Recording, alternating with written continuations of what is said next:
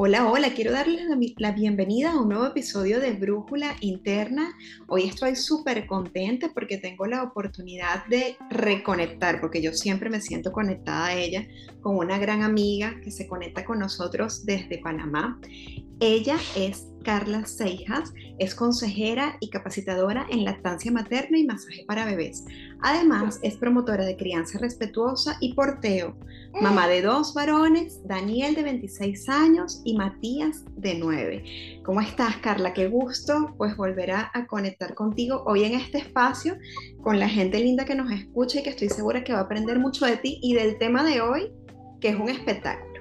Es un espectáculo porque hoy vamos a hablar sobre cómo conservar tu lactancia materna cuando vuelves a trabajar, que es un tema que genera tantas dudas. ¿Cómo estás, Carla? ¿Cómo está ese calorcito panameño que tanto extraño? bueno, sabroso, mi Vane. De verdad que es un placer estar por aquí y haciendo pues lo que más me gusta, que es educar y apoyar a las mamás con su lactancia y y con esos primeros años de, maternidad que a veces pueden ser un poquito eh, aparatosos. Así es, así es. Y sabes que acabas de utilizar una palabra que suelo escuchar con frecuencia en las madres cuando hablan de lactancia, Carla, y bueno, imagino que tú también. Esto de que la lactancia es aparatosa, la lactancia es muy difícil. Vamos a comenzar por desmitificar un poquito eso, ¿no? Vamos a comenzar por desmitificar esa relación o ese estereotipo que tiene la lactancia dentro de la vida de las madres, sobre todo cuando somos mamás por primera vez.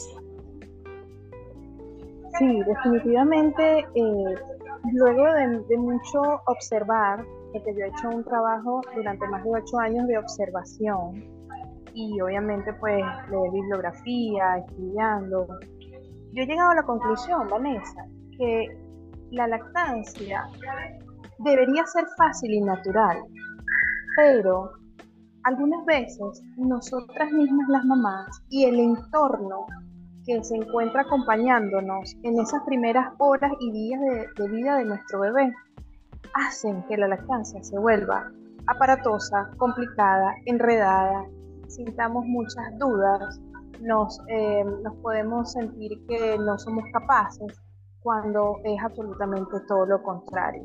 Entonces es por eso la importancia del trabajo de educación que estamos haciendo las personas, pues como, como, mi persona y como muchas compañeras que estamos trabajando en esto, de educar a las mamás para evitar esas interferencias y logren manejar la lactancia de forma natural, confiada y, y lo más llevadera posible. Fíjate qué interesante eso que dices, ¿no? Porque, bueno, este podcast lo escuchan muchas mamis alrededor del mundo y estas madres que nos escuchan, yo estoy segura que algunas tendrán sentimientos ambivalentes, ¿no? Algunas dirán, bueno, es que para mí sí ha sido aparatosa, Vanessa y Carla, y otras dirán, no, para mí ha sido muy fluida. Y yo coincido contigo en que esa variable está condicionada mucho a la educación como un factor muy importante y segundo, a al apoyo que tengas dentro de tu entorno, ¿no? A tu red de apoyo. ¿Y por qué te lo digo en primera persona, Carla? Porque fíjate, con mi primera hija, yo tengo dos hijas, a, nuestros oyentes, una de siete años y otra de cuatro meses. Con mi primera hija de siete años, yo tuve eh, una asesoría de lactancia o de apego al momento del nacimiento de ella. Pero mi miedo estuvo por encima de esa asesoría. Entonces, la lactancia en los primeros días fue muy dolorosa y era porque yo quería hacerlo perfecto, o sea, yo quería hacerlo como me, que si la sé, que si el pezón. Y como yo no me sentía perfecta, porque naturalmente estaba naciendo con mi bebé, tan vulnerable como ella, tan, o sea, naciendo a un mundo que yo no conocía ni que me hubiera leído 100 libros, me sentía imperfecta y mi lactancia de alguna manera comunicaba ese síntoma. Entonces, claro, no sabía poner el pezón donde iba, no sabía hacer la C, terminaba haciendo una pinza, terminaba trancando el flujo de la leche y me dolía. Y me acuerdo que me eché kilos y kilos de lanolina y bueno, y el hito y todo, y todo. Yo decía, ¿por qué esto tiene que ser tan doloroso? Y fíjate, con la segunda bebé, que ya yo había, ojo, debo hacer el, la introducción de que di cuatro años de lactancia con la otra, o sea, me hice una experta, una máster en lactancia, me costó fue el destete. con la segunda bebé, cuando ella llegó, yo no tenía la asesora, pero tenía una inmensa confianza en mi cuerpo. Y esa confianza hizo que yo, pues, metiera el pezón hasta adentro, que no tuviera miedo de que se estaba agarrando bien o mal, que lo hiciera a mi manera, que confiara en, que, en mí, que confiara en mí, ¿sabes? No tanto en, en seguir las instrucciones al pie de la letra, sino en mi cuerpo. Y yo te puedo garantizar que yo no he usado pero ni una gotita de lanolina, es que no me ha dolido nada.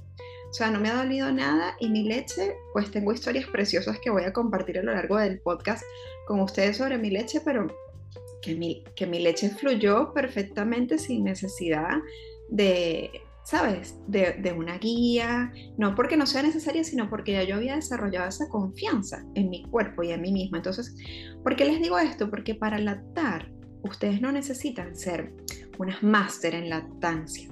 Ustedes necesitan es educarse, buscar la ayuda necesaria para confiar en ustedes mismas, porque una vez que confíen en ustedes, por favor, la leche fluye y la lactancia fluye como lo, como lo que es, como un acto natural, ¿no?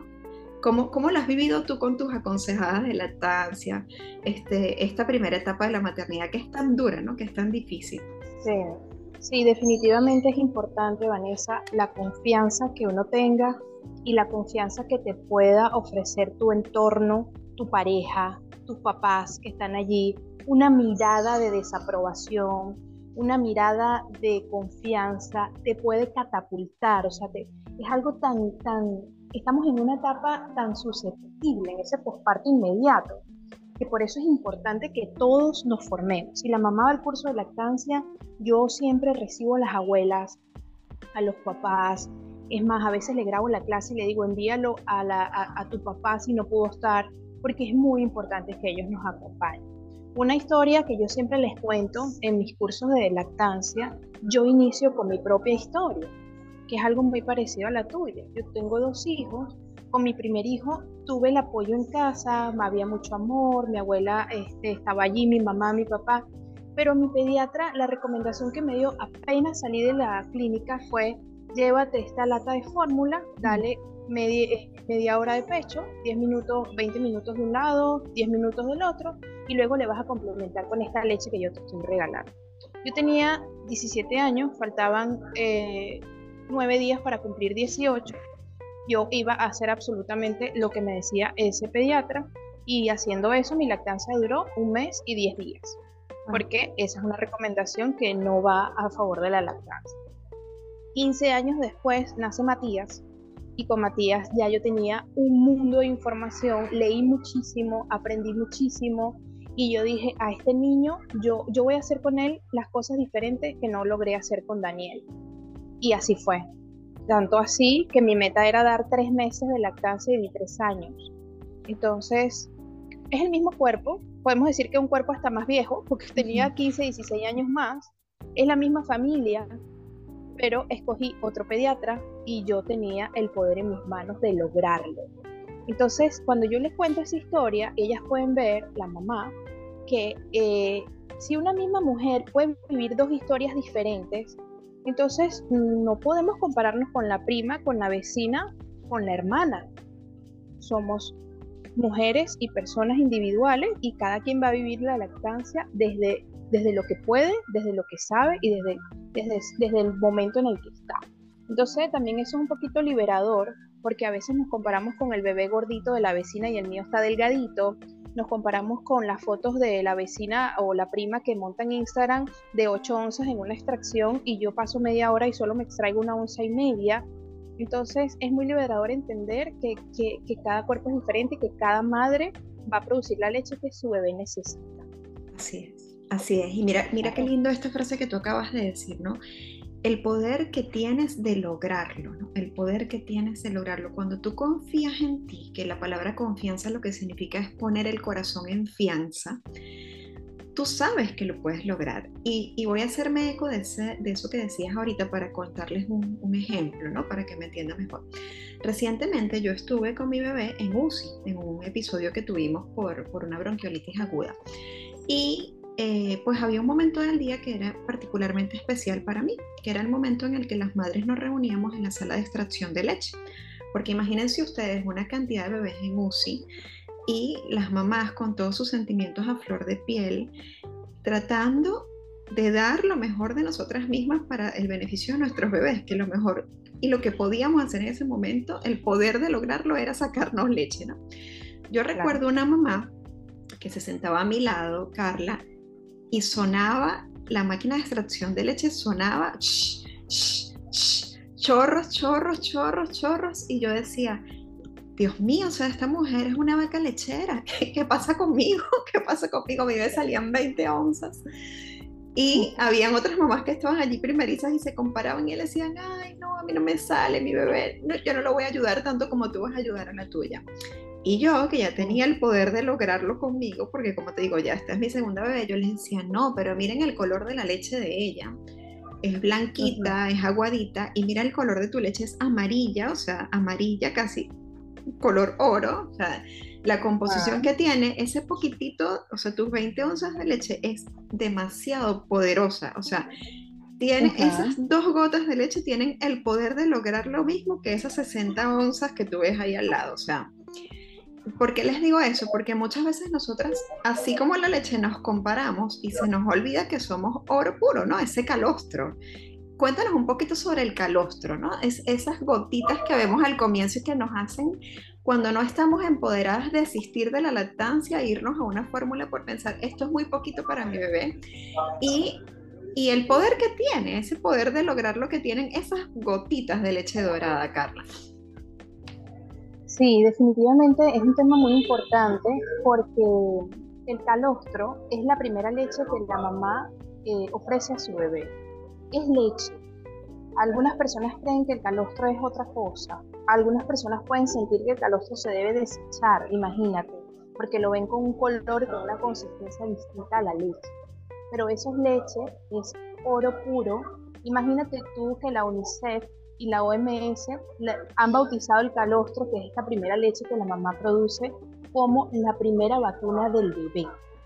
¿Por qué? Porque eh, el contenido que tiene la leche protege al bebé, o sea, la cantidad de inmunoglobulina que tiene el calostro no lo va a volver a tener la leche más en el transcurso de la lactancia. Entonces, ¿qué quiere decir esto? Que ese calostro, esa leche, va a entrar al sistema digestivo de tu bebé eh, y va a comenzar a protegerle de muchas enfermedades. Es por eso que el bebé prematuro, el bebé que se encuentra en cuidados intensivos, la leche materna no solamente se considera el alimento, se considera parte del tratamiento para esa criatura. Por eso es tan importante el apoyo de las mamás en sus primeros días de vida con un bebé a término y más aún cuando tenemos un bebé que nació antes del tiempo. Entonces es importante que la mamá sepa que el calostro, aunque se vea poco, es suficiente para el bebé. El estómago del recién nacido es bien chiquitito, es bien pequeñito. Puede, puede recibir una o dos cucharadas con las que tú tomas sopa y con eso llenarse. Y el bebé va a, va a saber lo que tiene que hacer. El bebé nace, es colocado al pecho, inmediatamente empieza a succionar, a tragar, a respirar y se debe colocar al pecho de forma indefinida, es decir, a libre demanda. El bebé va a pedir el pecho, cada hora, cada dos horas, cada tres horas, ya veremos. Cada bebé tiene su ritmo. Lo importante es que la mamá sepa que a medida que ese bebé nazca y mientras más se pega al pecho, más leche va a producir. Entonces no perder esa oportunidad de pegar al bebé apenas nace al pecho, de tener ese apego para que pues empiece a fluir ese calostro de forma inmediata. No es que la mamá tiene que esperar horas, minutos, días a que la leche baje, a que la leche suba, no señor. Hay un botón de, de encendido, les digo yo, hay un botón de on que es cuando el bebé nace. Cuando, se, cuando ya la placenta es expulsada, ya el cuerpo sabe que el bebé nació, inmediatamente puede ir al pecho del bebé y va a recibir calor con la succión. No vas a ver chorros, no vas a ver grandes cantidades de leche salir si te extraes. No, lo que necesitas es ver que el bebé está succionando, está tragando, hace pipí, hace popó, es un bebé que está alimentado. Dar calostro es un acto de fe, Vanessa porque es posible que no lo veamos, pero tenemos que ver las señales de que nuestro hijo lo está recibiendo. Exactamente, fíjate qué interesante esas señales, las voy a recordar para nuestros oyentes, Carla, que veamos que esté haciendo bien pipí, que está haciendo bien, bien pupú, que veamos el acto de succionar, que es un reflejo natural, que, no, que el bebé este, automáticamente al pegar al pecho desde su primer momento de vida lo puede hacer, y que también entendamos que cuando un bebé está demandando más de la mamá, no está diciéndote que tiene más hambre, lo que está haciendo sabiamente es incrementar la producción de leche, porque una de las razones por las que las madres desisten de la lactancia en, en el primer momento, Carla, que he escuchado mucho y lo certifico contigo que trabajas en esto, es ver que el bebé está demandando más y dice, no, es que yo no lo estoy alimentando porque mira que él me está pidiendo más comida, no se llena nunca, ¿no? Recuerden que existe, y, si podemos hablar brevemente de los brotes de crecimiento, eh, Carla, de estos momentos en los que el bebé demanda muchísimo y lo que está haciendo realmente es incrementar su producción de leche. No te está diciendo que tiene más hambre, sino que él quiere producir más. Sí, hay que tomar en cuenta esto y es que bueno que lo, que lo, que lo traes a colación porque es una de, los, de las etapas donde la mamá abandona la lactancia si no sabe lo que está ocurriendo. Se llaman brotes o saltos de crecimiento. Son etapas en las que el bebé empieza a demandar más porque es una programación natural que trae el niño y, y como son etapas en las que el bebé va a crecer más, necesita más alimento. Y la única forma de que una mamá produzca más leche es que el bebé se pegue más frecuente al pecho o por más tiempo. Entonces, empieza el bebé que comía y dormía muy bien. El bebé comía cada dos, tres horas, dormía y comía, mi bebé perfecto. Empieza ese bebé a comer cada 45 minutos, a llorar si lo pones en la cuna, a no querer soltar, soltar el pecho de la madre y esta mamá dice, me quedé sin leche, me sequé. Quiero que sepan que eh, eso no ocurre. Una mamá que ha venido con la lactancia, el bebé está alimentándose bien, está ganando peso, talla, eh, el pecho no se va a quedar sin leche de un momento a otro. La naturaleza es sabia y a la naturaleza no le gusta que los bebés se queden sin comer. La naturaleza va a garantizar que ese bebé tenga leche. Entonces, si vemos un comportamiento de esto, que me empieza a demandar a comer, a comer, algo pasó, algo cambió, ya no duerme, solo quiere comer, no pensemos en que la falla la tenemos nosotros. Vamos a analizar un poquito en qué etapa está nuestro bebé. El primer brote de crecimiento se presenta entre el día 15 y 20 de vida del bebé. El primero, vamos a ver ese comportamiento de desesperación, de que, quiere comer y comer y comer, y eso puede durar hasta una semana, cuatro o cinco días hasta una semana. Luego, el comportamiento se puede repetir a la semana 6. Cerca de la semana 6 y 7, que suele ser el mes y medio, el bebé empieza a comportarse muy parecido y ahora llora en el pecho. Llora con el pecho en la boca. Tiene el pecho en la boca y llora. Ay, ahora sí, está llorando porque no me sale, me quedé sin leche, algo pasó, fue la rabia que agarré con, con mi esposo o fue la rabia que agarré con la vecina. No, es una etapa que pasa. Así como llega, se va. Puede durar más o menos una semana, un poquito más. El bebé garantiza que aumente la producción de leche de la mamá y luego vuelve otra vez al ritmo natural. Y posteriormente, durante todo el primer año, hay varios muy parecidos, pero voy a llegar hasta el mes 3, que suele ser como esos primeros tres, eh, tres meses en la etapa crítica. El bebé empieza a hacer tomas muy frecuentes, pero muy cortas. Entonces el bebé empieza a tomar por 5 minutos cada hora algo pasó, no lo estoy alimentando, mi bebé se va a quedar sin leche, entonces vuelve otra vez la sensación de que algo estoy fallando, algo está fallando con mi lactancia. Entonces, si nosotros tenemos claro que todo esto puede pasar, podemos manejar de forma más consciente la lactancia, la vuelta al trabajo, porque aquí en Panamá, por ejemplo, la licencia de maternidad ya te obliga a volver a los dos meses, tres meses de vida del bebé. Entonces, si volvemos a trabajar y se junta con un brote de crecimiento, ay, el trabajo hizo que me quedara sin leche, no puedo hacer el banco de leche. Entonces, interesante poder tener toda esta información para poderlo lograr. Así es, así es. Fíjate qué importante, ¿no? Y, tú, y tú acabas de reforzar lo que hablábamos hacia la primera parte del podcast. El poder de la información, el poder de confiar en ti, el poder de entender también, Carla, que la, que la lactancia no es solamente nutrición, y que la nutrición, si lo vemos desde el punto de vista psíquico y psicológico, también tiene un componente emocional demasiado valioso, porque acuérdense que la primera relación de nutrición que nosotros hacemos es con la figura materna. O sea, el primer acto de amor, uno de los primeros actos de amor que hace nuestra madre, además de traernos a la vida, es nutrirnos. Entonces, imagínense esa sensación de confianza, de seguridad, de vínculo, que el bebé asocia al acto de lactar lo acompaña como un registro cerebral durante toda su vida y tiene que ver también con la relación que esa persona va a establecer con el acto de nutrirse, ¿no? Entonces, fíjate, una nutrición a demanda, donde yo tengo la confianza y la seguridad de que mis necesidades están cubiertas, de que yo este, tengo el poder de decidir producir más. Oye, ¿cuál es el mensaje que ese bebé va a llevar consigo a nivel de registro cerebral para toda su vida, no? O sea, es la nutrición no es solamente tomar leche, es amor, es apego, es vínculo, es seguridad. Y creo que esas cosas es demasiado importante tenerlas presentes porque hacen que tú de alguna manera defiendas tu lactancia en los momentos donde se quiebra esa confianza.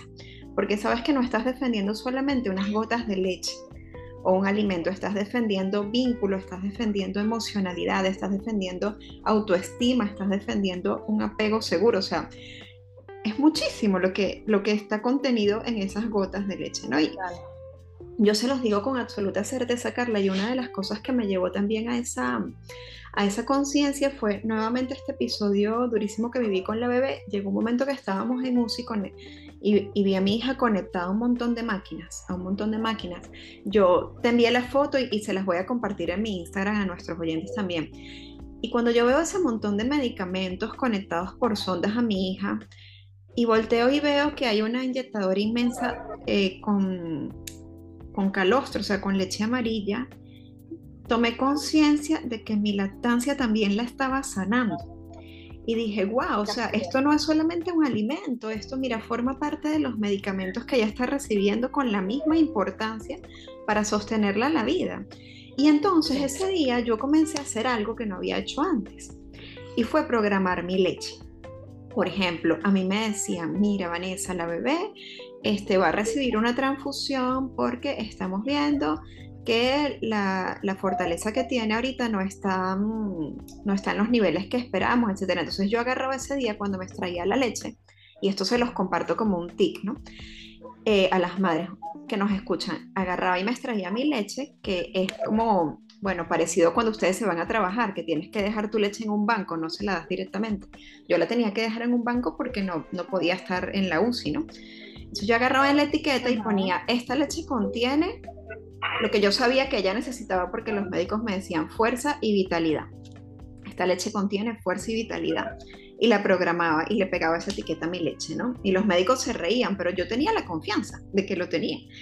Y mira, solamente requirió una transfusión y los médicos me decían, no, mira, este, la niña, y ustedes leen el informe médico, decía, sorprendentemente los niveles mejoraron. Y yo, claro, yo decía, claro, porque yo programé el contenido de, lo que yo podía controlar allí, que era ya esa inyectadora, con la fuerza que ella necesitaba. Y otro día me decían, no está durmiendo bien. Y entonces yo le ponía la etiqueta, esta leche contiene descanso y serenidad. O le ponía lo que necesitaba. Entonces, hagan eso, o sea, confíen tanto en su cuerpo, en su leche y en entender que es más que, más que alimento, que programenla, o sea, cuando se la den, hablen con su con sus lolas, con su leche, con, su etiquetita que dejan antes de ir a trabajar y pónganle allí, esta, esta leche contiene la presencia de mamá, esta leche contiene la conexión y el amor de mamá, porque saben que su bebé lo va a necesitar cuando ustedes vayan a trabajar, ¿no? Entonces, bueno, yo creo que esas son maneras también de, de, hacerse presente desde la lactancia cuando, cuando tenemos la difícil tarea de, de no estar presentes por causas como el trabajo o temas médicos también, ¿no? No sé cómo lo evalúas tú. Sí, total, total, es súper importante. Y de por sí, tú lo sabes, Vanessa, porque has hablado mucho del tema, la maternidad viene cargada de muchas culpas que con el tiempo y con la conciencia nos vamos liberando un poco de ellas. Y una, y una de las, siento yo, de las primeras culpas que puede atravesar una madre es la vuelta al trabajo sentirse mal porque tiene que dejar a su bebé, sentirse mal porque tiene que volver a producir, sentirse mal porque estoy retomando mi vida, me estoy poniendo tacones otra vez, me estoy arreglando y mi bebé se queda en la casa. Entonces todo eso es un proceso que puede ser bastante difícil. Tú no sabes cuántas mamás me han llamado a mí el primer día de trabajo llorando porque van en el carro y dejaron a su bebé es muy duro. Sin embargo, qué bonito saber que aunque tengas que volver a trabajar por decisión, por necesidad económica, por la cosa que sea, puedes continuar conectada con tu bebé a través de tu leche. Puedes continuar haciendo el trabajo de extraer tu leche en el trabajo, dejarle tu lechita en casa a tu bebé para que tu bebé pueda recibir esa leche de mamá y cuando vuelvas del trabajo poder continuar con la lactancia pues directa del pecho.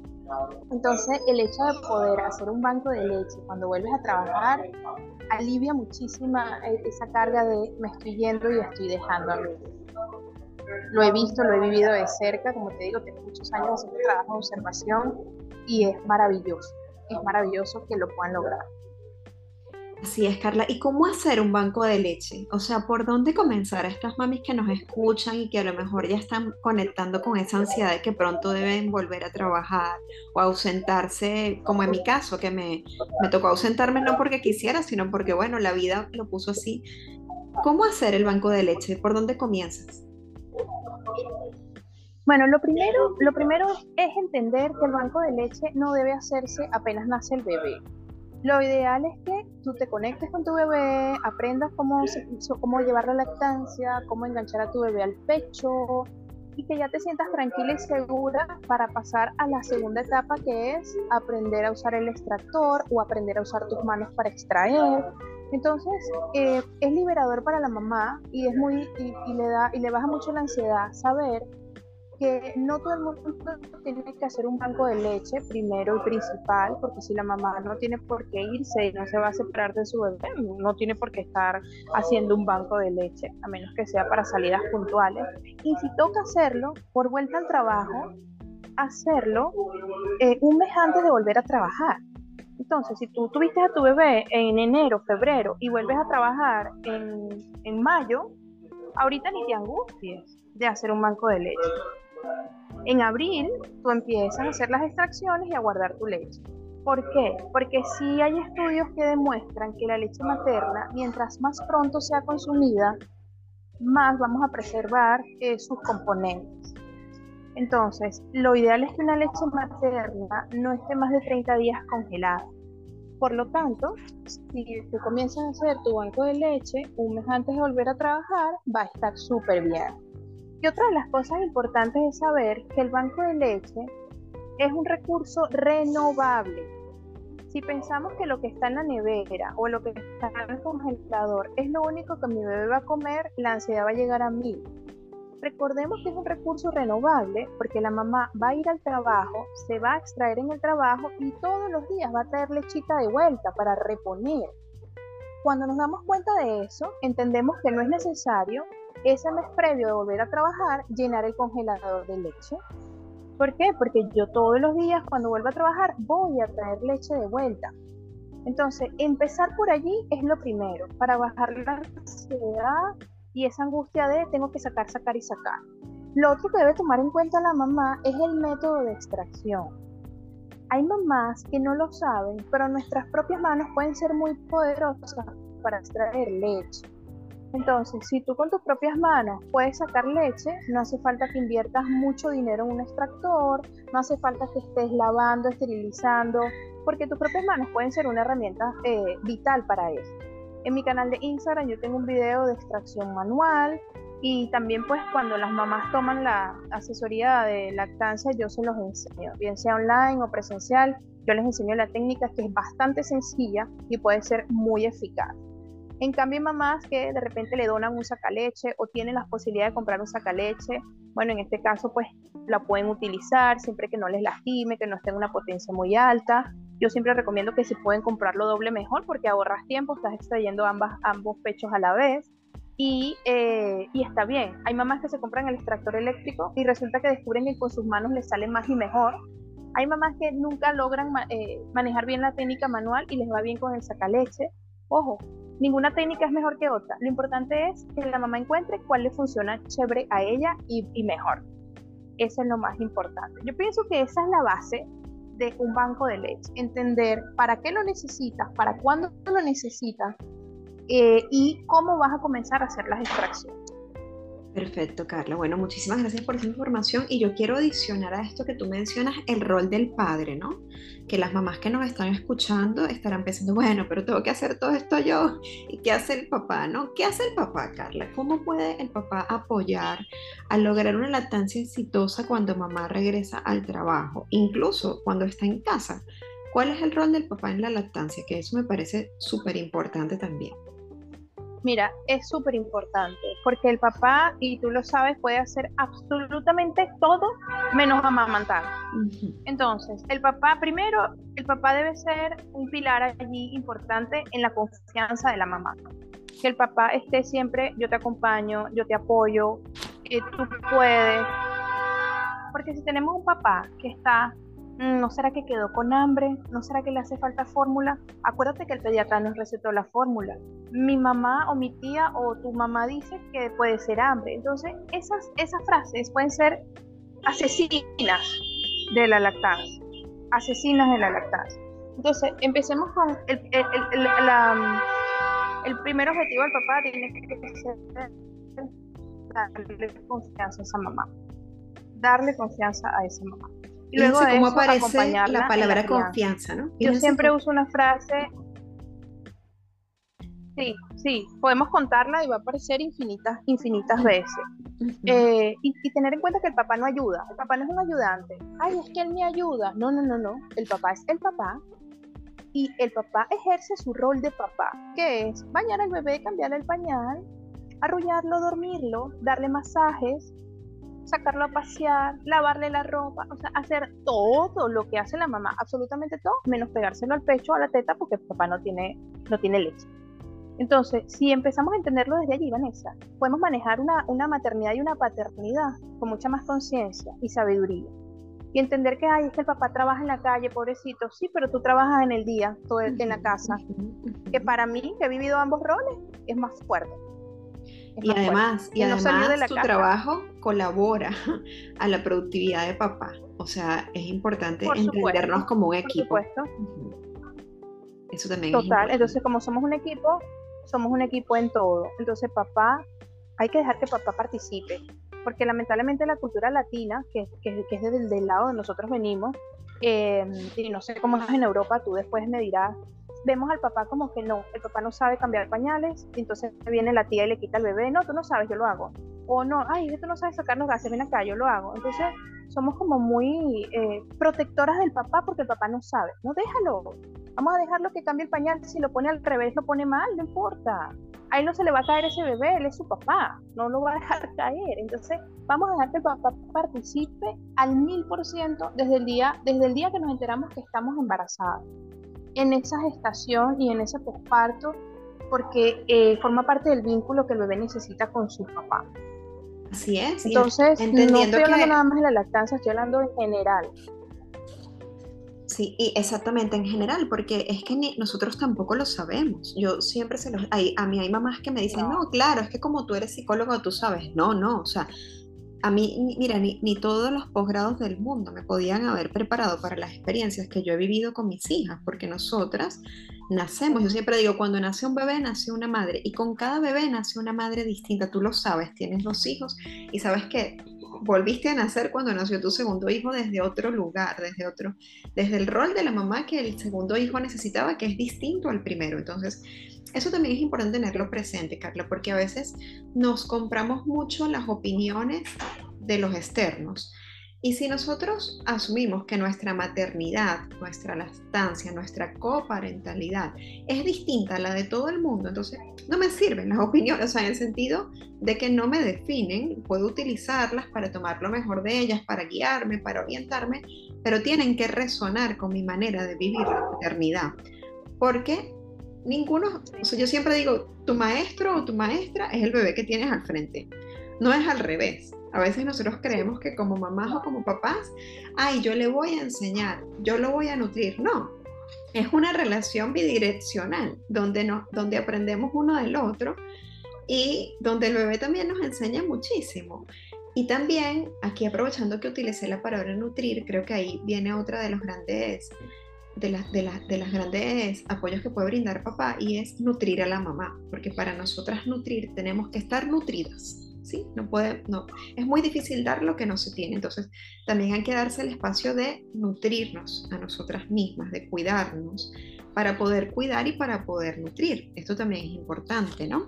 Se los digo porque ya una vez que se van al trabajo, entonces tú ves desde ese sentimiento de culpa y desde esa carga invisible o, muy visible que nos acompaña, Carla, que dejamos de nutrirnos, que nos abandonamos y entonces las horitas que estamos en casa queremos darlo todo, dejar el pellejo allí porque mira que pasé muchas horas en el trabajo. No.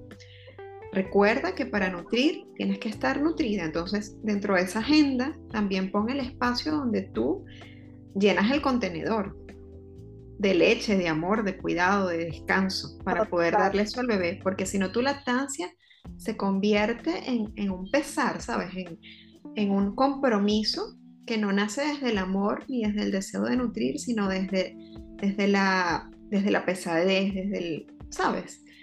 No sé si, si también me lees un poco esto que quiero transmitir. Sí, sí, a nosotras las mamás se nos hace a veces difícil conseguir un espacio para nosotras y vuelve el tema de la culpa. Y si lo conseguimos nos podemos sentir culpables ay, ¿cómo yo voy a salir una hora a tomarme un té con una amiga o un café si he pasado toda la semana trabajando y mi bebé me necesita, y mi bebé me extraña, yo mejor me quedo en casa? Y pues es, es demasiado válido, demasiado importante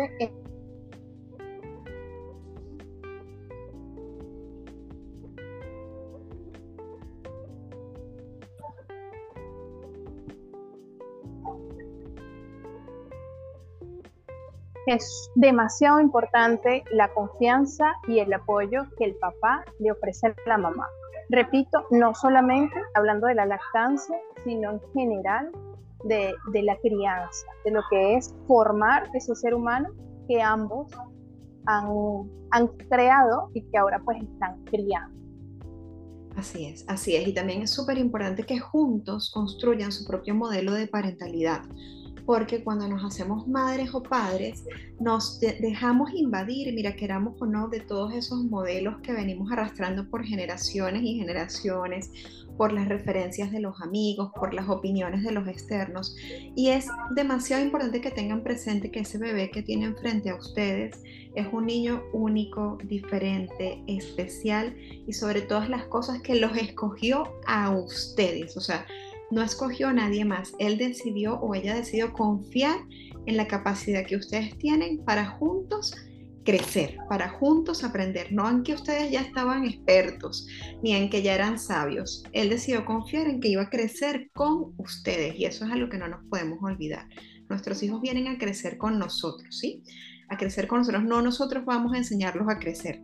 Ellos ya son.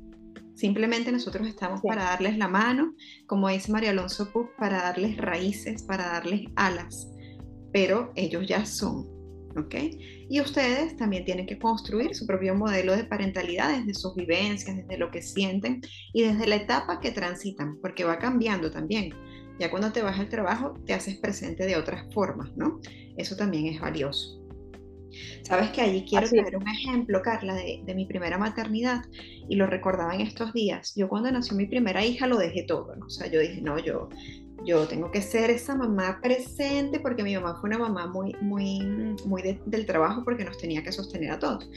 Y yo no, yo sí voy a estar aquí 24/7 con mi hija y tal y dejé de trabajar en lo que amo, que es esto que hago en la psicología y me dediqué de lleno a mi hija. Y llegó un momento que me sentí vacía, o sea, sentí un profundo vacío, no porque lamentara mi decisión de estar para ella siempre, sino porque me abandoné a mí misma.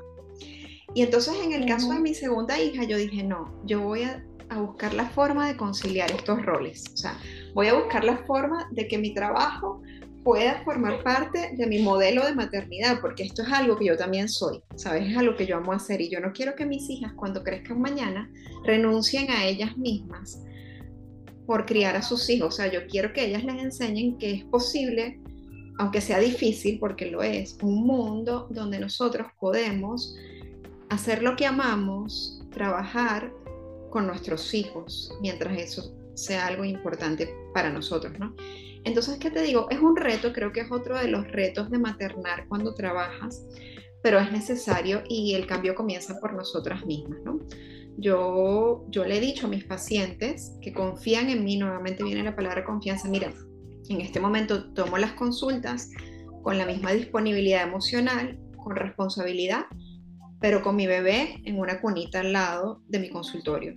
Si eso no es un impedimento para ti, puedo ser yo la persona que te acompañe si es un impedimento, entonces no soy yo porque yo estoy con la bandera de conciliar esta etapa con mi trabajo y, y lo entienden y es lo que yo soy y lo abrazo como es, o sea, imperfecto, a lo mejor no está en los libros de psicología, que atiendas a alguien con una cuna al lado, pero pues está en mi libro, así como en mi maternidad. Es mi forma de hacer la psicología, es mi forma de vivir la maternidad y creo que eso es importante que todos lo tengan presente, ¿no? ¿Cuál es su modelo de vivir? ¿Cuál es su modelo de paternar? ¿Cuál es su modelo de maternar? ¿No? Creo que eso es súper valioso también, dejarlo como mensaje hoy. Total, total, total. A mí me ha encantado este podcast porque no solamente estamos hablando de lactancia, Vanessa, Estamos hablando de embarazo, de posparto, de vuelta al trabajo, indistintamente de cómo la madre alimenta a su bebé, que toda esta información que estamos compartiendo hoy le va a servir a cualquier mamá que esté embarazada o acabe de tener a su bebé. Estamos hablando de esa parte emocional, de ese retomar mi vida, retomar mi, mi, pasión, mi trabajo, mi emprendimiento, mi deporte, mis estudios, porque mamás que todavía están en la universidad. Yo las admiro y las abrazo porque sé que no, a veces no es fácil, pero con esas ganas de lograrlo, pues se puede y buscando el apoyo pues eh, necesario, por supuesto. Así es, y sabes que en el curso, estos podcasts son, yo siempre digo, son una conversación viva, ¿no? Natural, o sea, aquí nada está estructurado, aquí todo va fluyendo en función al ser, porque aquí conectamos con la gente desde lo que es, no desde la profesión ni desde la sabiduría, que obviamente nuestros invitados tienen mucha, pero sobre todo las cosas tienen una vocación profunda de sumar bienestar a la gente, ¿no? Y, bueno, le vamos a tener que cambiar el título. Yo, yo creo que, que ahora vamos a migrar esto de, de, lactar para volver al trabajo hacia los retos de, de, la lactancia y cómo los convertimos en la oportunidad de seguir nutriendo, ¿no? Algo así. Vamos a ver cómo, le, cómo juntas le ponemos un nuevo título. Pero lo que sí me llevo, Carla, de este podcast, ya acercándonos al cierre de, de este episodio tan, tan sentido, tan bonito, tan genuino, es que la lactancia no es distinta de tu ser, de tu emocionalidad, o sea, que son, que van de la mano, que, no, que una cosa no excluye a la otra, que tiene mucho que ver con cómo te atiendes integralmente, ¿no? Y en ese sentido yo quiero abrir el espacio a que nuestros oyentes entiendan que hay un lugar donde ustedes, o muchos lugares donde ustedes pueden ser acompañadas cuando se sienten solas o cuando se sienten desorientadas o cuando se sienten perdidas. Y ese lugar puede llamarse terapia, puede llamarse una coach de lactancia, puede llamarse una asesora de porteo, pero existe. Y ustedes, como parte de ese, ciclo de cuidado, del nutrirse para nutrir, están llamadas a buscarlo, ¿no? Entonces a mí me encantaría, Carla, que tú nos compartieras ya a modo de cierre, bueno, cuál sería el mensaje que tú tienes para estas mamis y también dónde te pueden encontrar y qué espacios brindas tú para, para seguir sumando bienestar, que finalmente es lo que damos a través de nuestros pechos, ¿no? Ese bienestar en el mundo. Sí, vale. Em, sí, hay algo que me gustaría dejarles a las mamitas pues que nos están escuchando el día de hoy es que vivan la maternidad un día a la vez. Hay que vivir un día a la vez. Vamos a vivir el día de hoy y ya veremos cómo nos va mañana. Pero hay que vivir un día a la vez, porque si, si tú como mamá acaba de nacer tu bebé, te lo dan eh, para amamantar y te dicen, así, así asado, debe ser la lactancia y la Organización Mundial de la Salud recomienda que sea por dos años mínimo. Eso puede ser un reto muy grande, eso puede asustarte. Entonces, vivir un día a la vez nos puede ayudar a sentirnos exitosas. Hoy amamanté a mi bebé. Mañana veremos. Y el día de mañana, hoy amamanté a mi bebé y mañana veré. Ponte metas muy cortas, delega todo lo que puedas, pide ayuda, porque a veces nos sentimos super mujeres en este posparto y no lo somos. Em, hace poco leí la noticia que esta Maricondo, que era muy es muy famosa por el orden y la perfección y cómo ordenar un closet, que nunca lo logré, nunca lo lograré. Total. Renuncio, renunció. No, no, no, yo, total, ella dijo, mire, ¿sabes qué? Con hijos esto es imposible, señor. ya yo lo supe desde hace años, ¿no? Desde que yo conocí a esa señora en la serie de televisión, yo supe que eso era imposible, pero es, es complicado para una mamá querer lograr la perfección. La perfección no existe. La perfección, ¿sabes qué es? Tener paz en tu corazón. Eso para mí es la perfección. Tener la paz de lo que estás haciendo, lo estás haciendo con amor y con las herramientas que tienes en el momento, sin mirar atrás. Entonces, vamos a vivir un día a la vez, vamos a abrazarnos, vamos a amarnos para poder dar ese amor y, esa, y ese abrazo y esa, y esa teta con amor a nuestro hogar. Vive un día para que lo puedas disfrutar, para que lo puedas vivir, para que lo puedas recordar. Recordar con amor y recordar bonito. Así es, amiga. En relación a dónde me pueden encontrar, eh, yo siento que estoy en muchos lugares. Instagram suele ser mi canal de más interacción con las mamás del mundo. Me pueden conseguir como coaching de lactancia. Ahí estoy yo y soy la que responde los mensajes, la que postea. Yo hasta ahora pues me he negado a tener un community manager, así que la community manager de esa cuenta soy yo porque creo que es sumamente importante esa interacción directa con la mamá.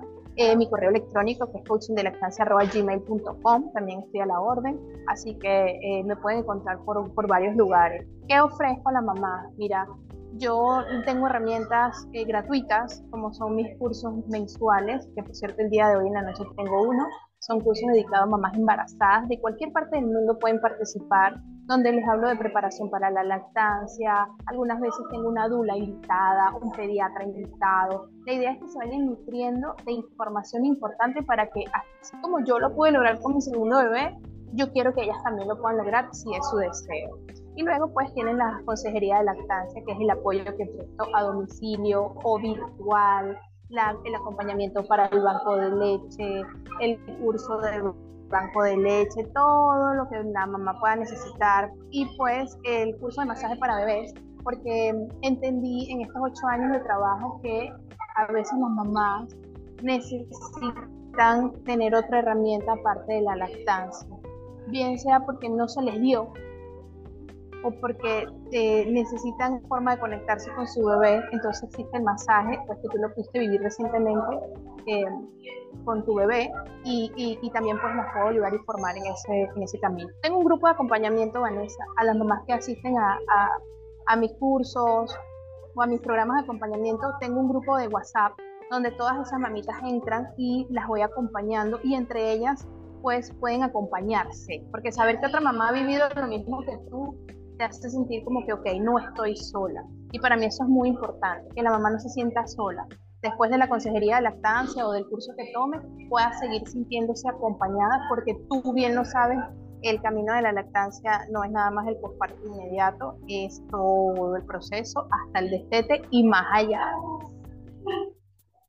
Así es, Carla, y bueno, yo me hago eco y certifico el apoyo maravilloso que brinda Carla, no solamente a nivel presencial con su coaching, sino también de forma online. Así que ustedes que nos escuchan desde cualquier rincón del mundo, no duden en conectar con ella si esta es una herramienta que puede ser valiosa dentro de su maternidad, que yo estoy segura que sí, porque lo he vivido en propia piel yo les voy a dejar en los comentarios del podcast las redes de Carla y los vínculos para que puedan conectar con ella, ¿sí?